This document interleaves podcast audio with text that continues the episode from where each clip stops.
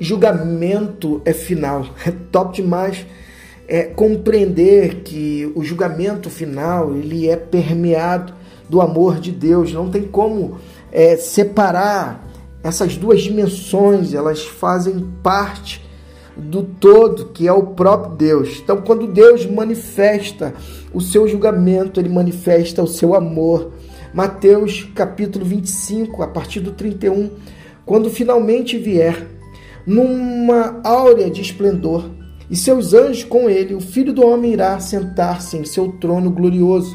Disse Jesus: Todas as nações estarão diante dele, e ele irá separar o povo, como o pastor separa as ovelhas e os bodes.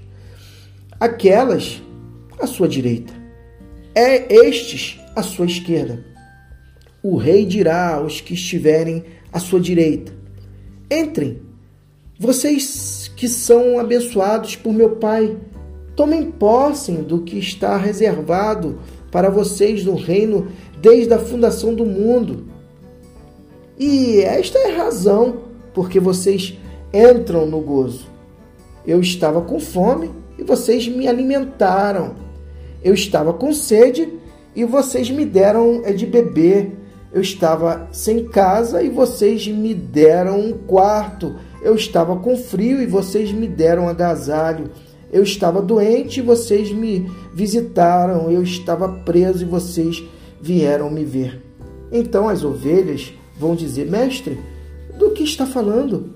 Quando foi que te vimos com fome, te alimentamos, sedento e te demos de beber? E quando foi que te vimos doente ou presos e fomos te visitar? O rei dirá: Afirmo esta verdade solene. Toda vez que vocês fizeram essas coisas a algum marginalizado ou excluído, aquele era eu. Estavam ajudando a mim. Top demais esse é texto.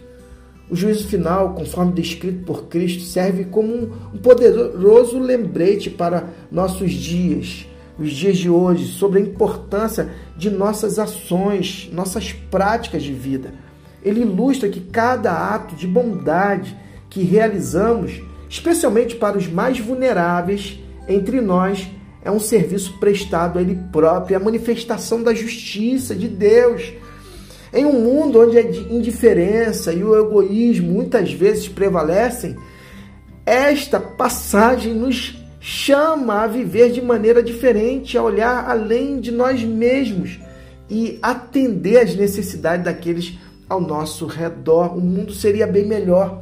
O cuidado com os pobres, os doentes, os famintos, os desesperados é mais do que uma opção, é uma responsabilidade moral, é uma expressão da nossa fé.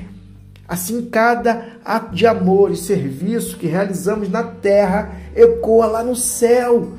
Pois, como Jesus afirmou, em verdade vos digo que quando fizeste a um destes meus pequeninos irmãos, a mim o fizeste top demais.